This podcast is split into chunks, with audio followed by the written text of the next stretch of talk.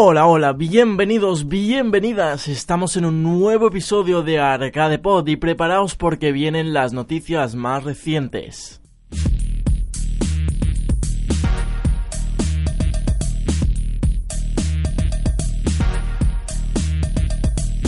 Y empezamos con Star Wars Battlefront 2, un videojuego ya bastante conocido en ArcadePod. Ya hemos dado bastantes noticias sobre este videojuego desde que salió, desde que lo anunciaron, el primer DLC, que sí iban a ser gratis. Hemos dado bastantes noticias variadas sobre este DLC y ahora nos gustaría informaros de que van a seguir dando DLCs gratuitos. Y no solo eso, sino es que DICE, la, la empresa encargada de Star Wars Battlefront 2, ha anunciado que escuchará las opiniones de los jugadores aún más de cerca.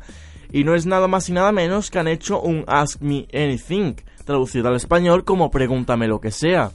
En los propios foros oficiales de Star Wars han puesto este catálogo, esta parte del foro, en la que los propios jugadores van a poder preguntar o van a poder decir, eh, opinar sobre el juego para que siga evolucionando. Todo esto recordamos por cuarta o quinta vez que van a ser DLCs gratuitos.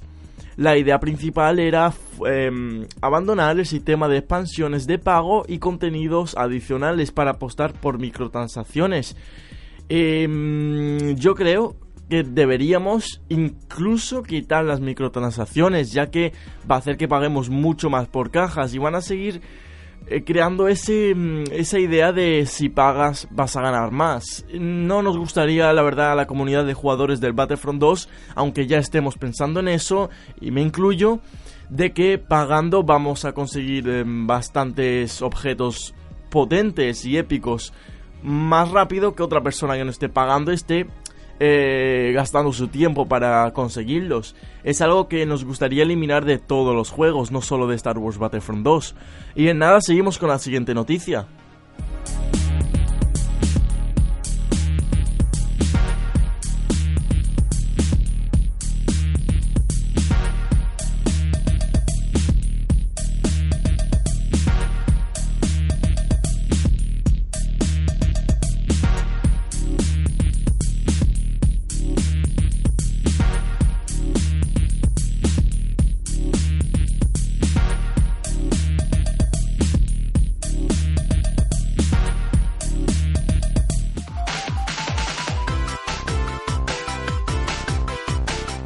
Sabemos que la gente que está escuchando ArcadePod no solo juega a consolas y a ordenador, también tenemos gente que juega a Android o en iPhone.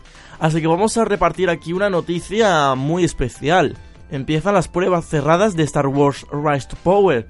El videojuego de estrategia para móviles está en alfa en Android. Eh, repetimos que es una alfa cerrada, ya que el juego de estrategia de Star Wars inicia una fase de pruebas en su versión para Android. El juego se publicará también en iOS solo que su versión de prueba solo está en Android y vamos a tener que esperar para saber cómo es.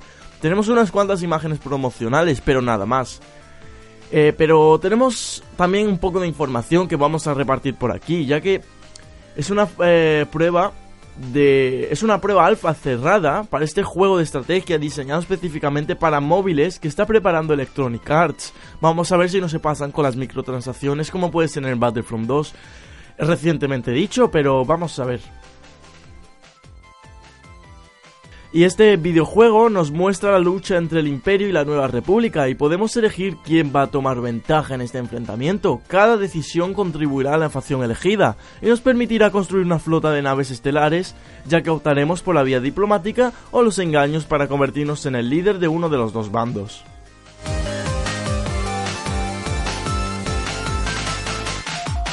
Y bueno, dicho esto, habrá que esperar a que el videojuego salga, no se sabe cuándo, no hay fecha por ahora y os mantendremos al margen.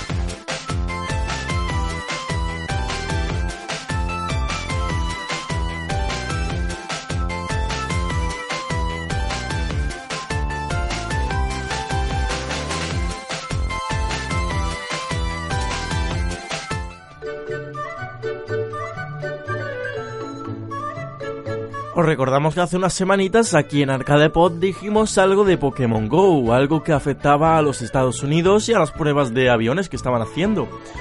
Y bueno, no nos vamos a quedar cortos de noticias, ¿verdad? Ya que llega la tercera generación de Pokémon en Pokémon Go y ya están disponibles en algunas zonas concretas del mundo. Pokémon Go ha sumado nuevas criaturas regionales que se van a sumar a los Pokémon de tercera generación que han llegado recientemente a todo el mundo. Y como es habitual, estas criaturas se pueden conseguir solo en algunas regiones concretas del mundo. Por ahora no hay información muy detallada en todos los casos, pero sí han trascendido detalles suficientes como para saber cuáles pueden estar disponibles en cada parte del mundo. Y ahora vamos a decir una pequeña lista de los nuevos Pokémon regionales.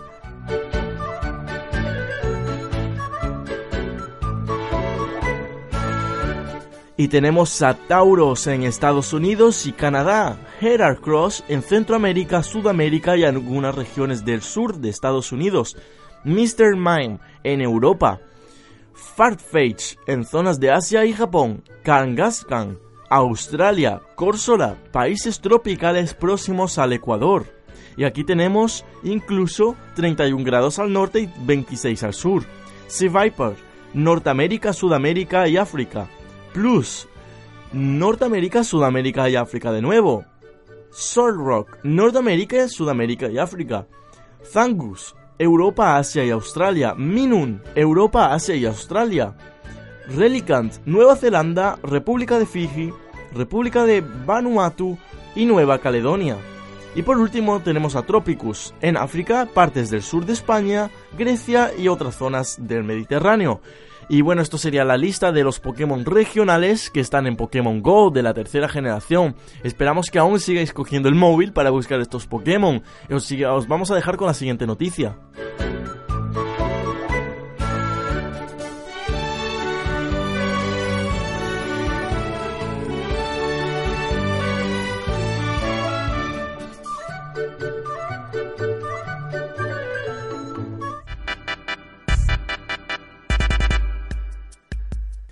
Fortnite tendrá un modo optimizado para 60 fotogramas por segundo en consolas y mejoras en matchmaking y funciones sociales para todos los sistemas. Esto era un caso porque eh, se puede jugar en Play 4 y ordenador en crossover, esto me enteré hace nada. Eh, y la verdad es que los jugadores de consola podían jugar a 30 FPS estables, sí, pero los de ordenador a 60 y esto obviamente daba una clara ventaja a los de ordenador. También porque tienen el ratón y todo eso, pero quitando eso, dejándolo al margen, al margen tenemos lo de los FPS. Y ahora con esta noticia podemos sonreír los jugadores de consola porque Fortnite para consola van a poder disfrutarse en un modo optimizado para 60 FPS, 60 imágenes por segundo, de tal forma que en cualquiera de las consolas Play 4, Play 4 Pro, Xbox One y Xbox X se prioriza la estabilidad de la tasa de imágenes por encima de la resolución, algo que viene bastante bien en un juego de Battle Royale. Pero bueno, este modo visual será opcional para los jugadores si se adapta a cada consola con el objetivo de conseguir el menor impacto visual a cambio de mantener ese nivel de imágenes por segundo. La actualización se lanzará este mismo mes y el objetivo es que los jugadores de consola, con independencia de cuál sea, puedan optar por mantener un ritmo de 60 imágenes por segundo. Esto la verdad que para la Play 4 estándar viene de lujo, no pensaba que la iban a sacar para ese Play, pero así es. Y vamos a ver qué tal va también, a ver si no hay bajones, espero que no. Lo están haciendo bastante bien los creadores de Fortnite y espero que así sigan.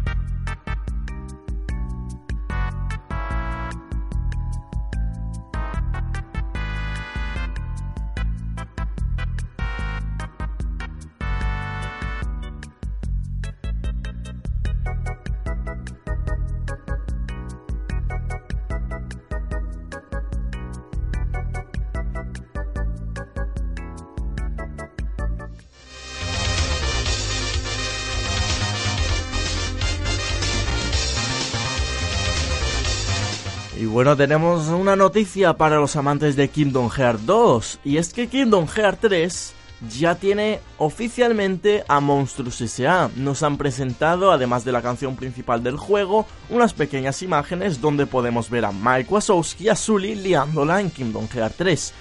Es un juego que, sin lugar a dudas, si lo hacen muy bien, que yo creo que sí, va a ser un juego que va a marcar un antes y un después en, este, en esta saga, que ya ha marcado bastante. Y no es nada más ni nada menos que el mundo de Monsters S.A. se ha hecho ya oficial en Kingdom Hearts 3. Y además, para los que lleven móvil ahora mismo, pueden ver un tráiler en el que se muestran algunas imágenes. Y se ha presentado en la D23 Expo Japan y confirma finalmente el rumoreado mundo inspirado en la producción de Pixar con Mike Sully y Boo también se nos presentan secuencias donde podemos ver el mundo de Toy Story y el de Tangled, con Sora junto a Woody, Booth, Rapunzel y más personajes. La canción principal del juego, además del tráiler, se ha presentado pues la canción que se, se titula Don't Think Twice en inglés y que canta Hikaru Taka. Y vamos a seguir con otra noticia de Kingdom Hearts, así que estar atentos.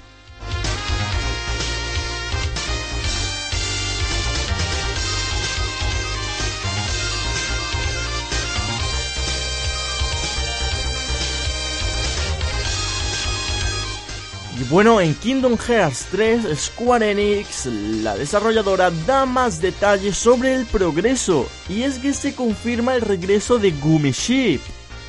Hoy se ha presentado el mundo de Monsters S.A. en Kingdom Hearts 3, es cierto, lo acabamos de decir, y Square Enix ha dado nuevos detalles sobre el juego, incluyendo su nivel de progreso en el desarrollo. El vídeo nos presenta a Sora, Donna y Goofy en un encuentro con Mar de New Organization 13, personaje que los veteranos de la saga recordarán de Kingdom Hearts Chain of Memories. Finalmente se da paso a Mike Sulibu. Pero bueno, se confirman muchas habilidades para Rapunzel. Así vemos una inmersión monstruosa de Sora, Donald y demás compañeros de aventura. Además se presenta el mundo de Tanglet, ya anterior dicho, con Rapunzel como personaje más destacado. Square Enix ha explicado que la heroína tendrá múltiples habilidades asociadas a su cabello. Además han anunciado que se integrará un nuevo minijuego inspirado en las veteranas Game y Watch, pero no se ha dado todavía un nombre oficial para el mismo. El Gumi Ship, presentador de esta noticia, regresará con novedades. Los jugadores podrán también revivir segmentos del transporte usado, el Gumi Ship, que se dividirá ahora en dos fases, una de exploración con entornos abiertos y luego una en combate, que será a mayor escala y con muchos más enemigos. Bueno, también tenemos un poco de progreso del proyecto en estos momentos, vamos a hablar así un poquito por encima. Y es que asimismo la compañía ha explicado que todos los trabajadores de un estudio de Osaka están trabajando en el título. A ellos hay que añadir 100 trabajadores más del equipo de Tokio. La compañía ha dividido el trabajo en tres tramos para el desarrollo dentro de esta aventura. El primer tramo está casi terminado con un 90% de desarrollo, pero el tramo central está a un 60%. No se han dado detalles sobre el porcentaje de progreso alcanzado en relación del tramo final, pero la fecha del juego se anunciará en el 3 de 2018. Todos atentos porque este juego hay que jugarlo sí o sí.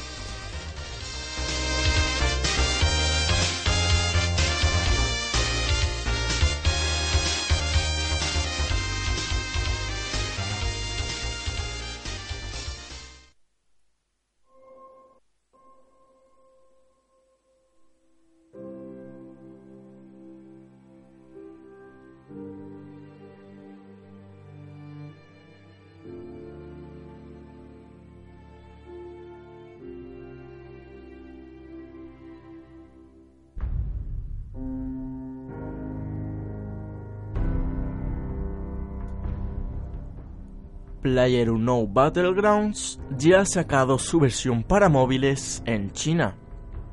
No es nada más y nada menos que el propio PlayerUnknown ha comenzado en el mercado móvil.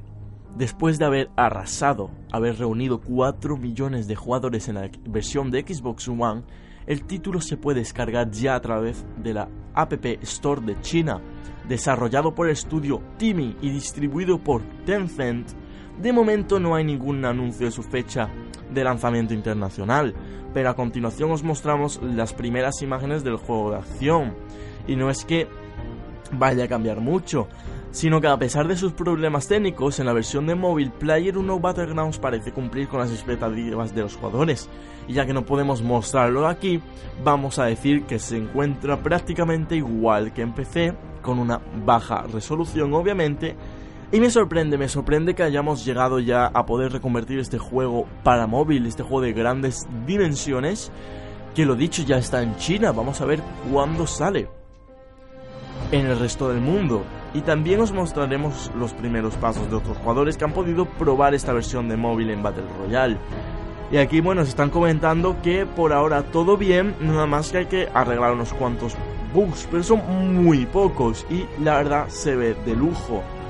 Es un Battle Royale de éxito puro y se encuentra también disponible en PC, obviamente, y en su versión final ya está en Steam y Xbox One. Es un juego de disparos y acción que sigue la mecánica del Battle Royale, que los jugadores deberán esforzarse por ser el último en quedar en pie. Para conseguirlo contarán con un amplio arsenal de armas y vehículos. Acabamos de dejaros la pequeña descripción del juego y espero que los disfrutéis.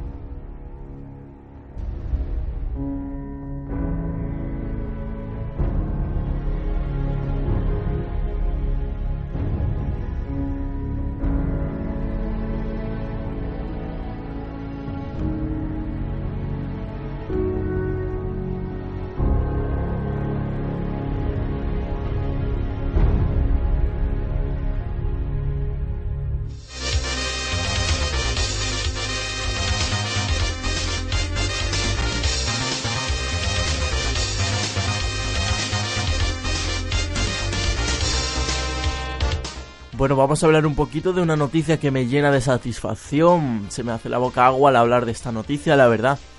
Es algo que, que, madre mía, qué ganas tenía. Y no, no es un juego nuevo, no es ningún DLC, no es que vayan a poner los juegos gratis. Es ni nada más ni nada menos que cerca de un millón de jugadores tramposos fueron expulsados de Player 1 en enero. La batalla contra los hackers no cesa. Me está encantando, la verdad me está encantando porque desde que los eh, videojuegos se pasaron al mundo de PC, hubo competitivos, batallas online, hay hackers, hay hackers por todas partes. Y es algo que frustra. No te puedes encontrar un hacker porque te estropea, te estropea toda la diversión, toda la, mecánica, todo. Te revienta a través de las, a través de las paredes. Todo es, es, algo que, bueno, los jugadores ya saben, ya habréis probado. Siempre os habréis encontrado con un hacker mínimo pero bueno, es una batalla que nunca va a terminar. Pero esperemos que poco a poco baje estos números de jugadores tramposos. Y bueno, siguen cayendo algunos, pero otros siguen a sus anchas. Y es que Player 1 Battlegrounds va a mejorar mucho más el sistema anti-hack. Se, se agradece muchísimo, muchísimo, muchísimo, muchísimo esto que estén trabajando en un mayor anti-hack. Y hoy conocíamos a través de la cuenta especializada de Battle Age que más de un millón de jugadores habían sido baneados y expulsados del juego en enero. ¿Esto qué quiere decir? Quiere decir que hayas pagado 30 dólares, 30 euros, que es lo que vale el juego, da igual, te lo quitan de las manos por haber usado hacks. Esto es perfecto, es, es precioso, es algo que se debe decir.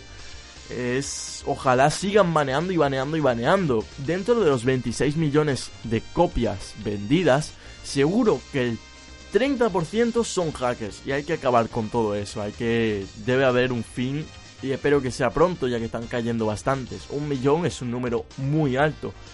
Pero nada, hasta aquí llega el episodio de Arcade Pod de hoy. Os vamos a dejar con la música final. No olvidéis seguirnos en Twitter y en Instagram, arroba arcadepod radio. Y hasta pronto.